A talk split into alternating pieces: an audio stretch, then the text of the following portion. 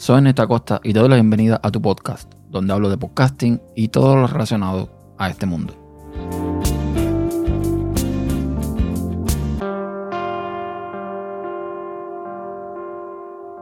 Bienvenidos a un nuevo episodio y vamos a hablar de los temas que nos gustan a nosotros los podcasters. Y voy a comenzar por la Rodecaster Pro. Este pequeño estudio de podcasting que compré en 2019 y que tantas alegrías me está dando y me ha dado, pero que últimamente me parece que está teniendo algún tipo mm, de problema que no quisiera pensar que es una especie de efecto placebo o algo por el estilo, pero creo que es real, el problema es real.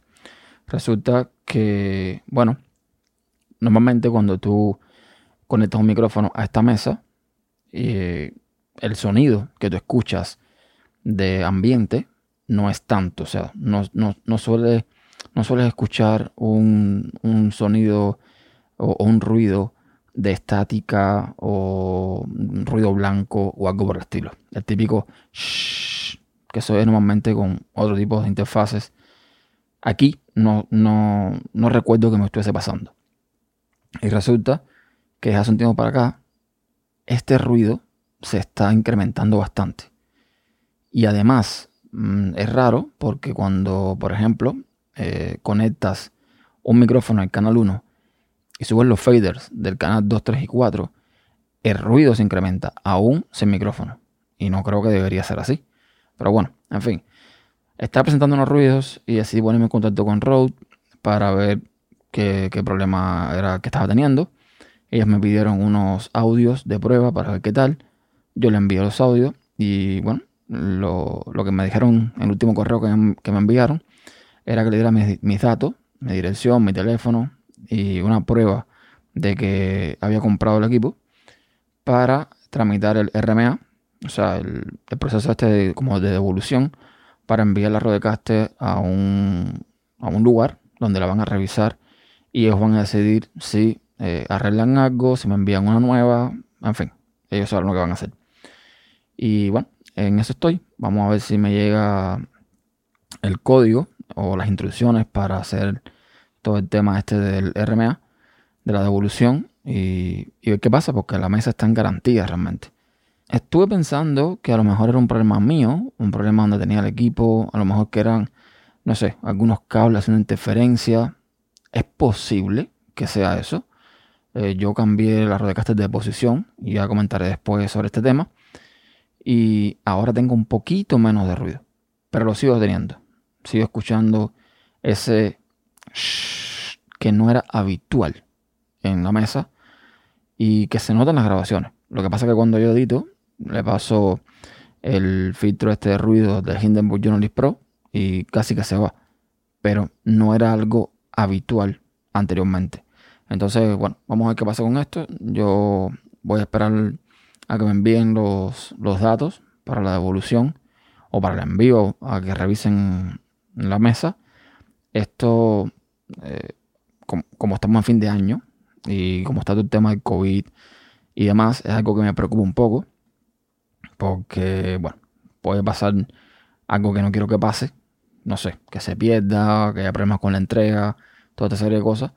Pero bueno, es un riesgo que hay que tomar porque lo que es cierto es que ellos tienen dos años de garantía. Yo compré esta mesa en. No me acuerdo si fue en febrero, marzo o abril. No me acuerdo realmente. Fue en 2019, a principio de, año. Y la garantía también casi se acaba. Entonces no quiero que tenga algún problema el equipo y después de que se acabe la garantía no puedo hacer nada al respecto con ello. El otro tema que quería comentarles y que tenía relación con el movimiento de la Rodecaster del lugar, es que he decidido hacer una reestructuración de mi estudio, básicamente de mi mesa, donde tengo la computadora y tengo todo lo que uso para grabar y demás.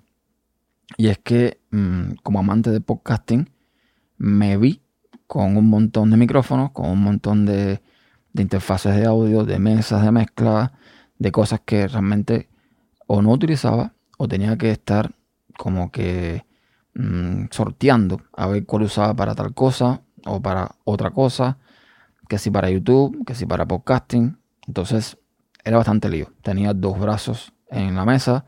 Tenía tres micrófonos, el, el Shure SMCTV con el que estoy hablando, el Procaster, el PodMic y tenía la Evo 4 de Audien, la Rodecaster Pro. Ya por mis manos ha pasado también una Yamaha AG03, ya ha pasado también un ATR 2100 y un Samsung C01 Pro, que ambos están en Cuba. Eh, lo estamos usando eh, conocidos míos en Cuba para el tema de podcasting. Eh, en fin, o sea, que de pronto me vi con un montón de equipos que sinceramente me están agobiando un poco. Y es que a uno que le gusta esto, pues esto de probar micrófonos y ver cuál se escucha según qué situación mejor o peor, pues me llevó a no saber cuál escoger a la hora de grabar. Entonces decidí, pues cortar por lo sano, vamos a poner orden aquí. Vamos a usar solamente una cosa, menos es más.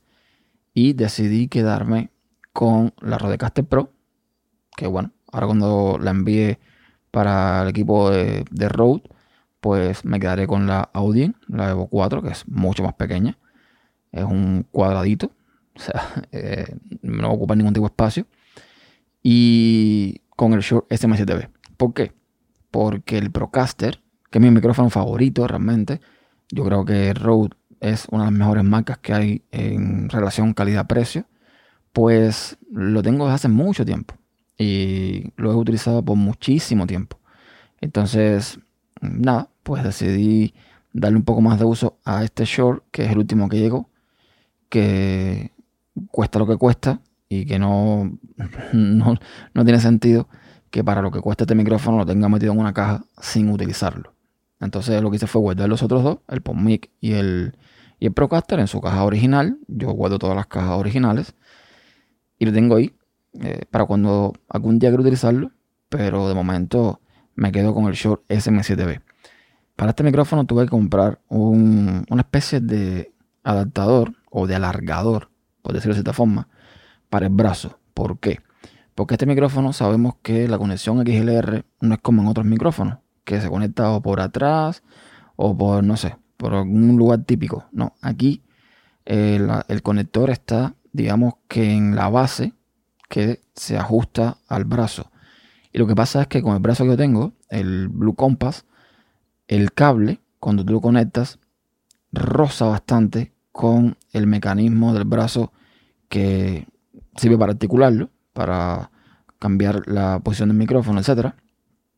Y bueno, no me gustaba que, estuviese el conector de alguna forma presionando ahí el, micrófono, ¿no? El cable, el, el conector del cable al conector del micrófono.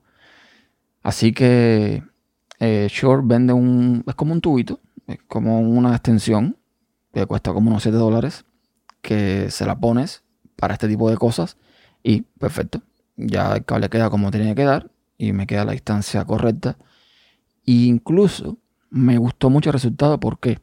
Porque este brazo de Blue es bastante alto. O sea, comparado por ejemplo con el PSA1 de Rode, este es más alto.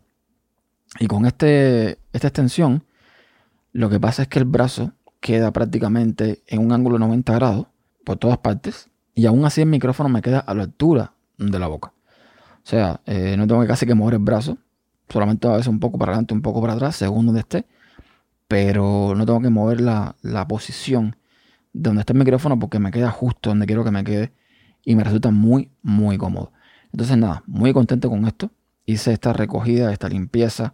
Tengo el escritorio ahora mucho más limpio, eh, todo más organizado y se siente mucho mejor a la hora de grabar. Y bueno, ya para terminar, eh, hacer un pequeño resumen de lo que ha sido el año 2020 para eh, mi podcasting. En este caso, pues mi pequeña red de podcasting ha ido, vamos a decir que creciendo de cierta forma, aunque es cierto que muchos de los podcasts que fui añadiendo, que no son míos, pues por motivos ajenos han tenido que parar por un tiempo o parar definitivamente. Con lo cual, básicamente, los podcasts que estamos saliendo son, son menos. O sea, básicamente los míos, eh, de otras personas más, pero no todos los que añadí este año están, están saliendo como tal. Pero bueno, Mm, creo que fue un año bastante bueno en mi caso porque retomé el tema del podcasting que comencé en 2016 y que tenía aparcado un poco. Este año lo agarré un poco más en serio. Me, digamos que me motivé para grabar mucho más y en ese sentido estoy bastante contento. Siempre buscando hacer las cosas con la mayor calidad posible, con, no sé, con un resultado que me guste a mí, en lo particular a mí, y creo que de forma general he logrado lo que he querido hacer. Así que nada, hoy es 29 de diciembre del año 2020, un año fatídico que ya casi está terminando, y este va a ser el último episodio de tu podcast. Y si me estás escuchando y no me escuchas en mis otros podcasts, pues desearte felices fiestas y un feliz año nuevo. Y esto es todo por ahora.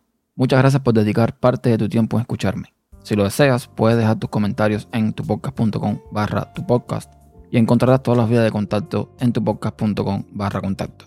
Hasta la próxima.